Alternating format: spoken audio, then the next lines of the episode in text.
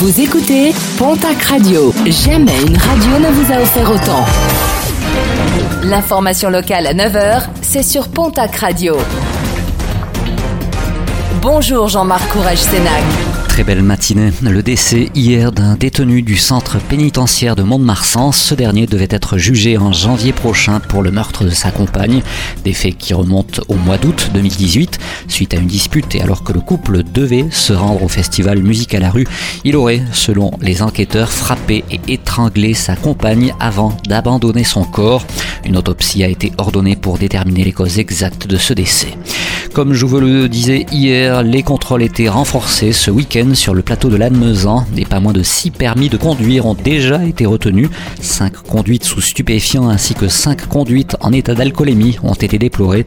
Un automobiliste a également été contrôlé alors que son permis était administrativement suspendu.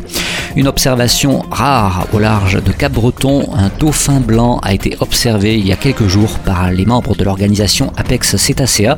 Les chances de survie d'un individu quasi albinos sont très limitées, ce dernier pouvant être repéré plus facilement par les prédateurs, ce qui rend exceptionnelle cette observation. Un mot de sport et de rugby avec les matchs amicaux estivaux qui se préparent. Relégués en Pro D2, l'aviron bayonnais espère rebondir et retrouver très vite l'élite. Deux matchs amicaux seront disputés d'ici la reprise du championnat, dont un face à la section paloise, un match qui se déroulera au stade Jean Daugé, soit le 18, soit le 19 août prochain. Le concert de Vianney, ce sera le 9 juillet prochain à l'espace Robert Hossein dans le cadre des Estivales de Lourdes. Pas moins de 1200 places ont été vendues en une seule journée hier.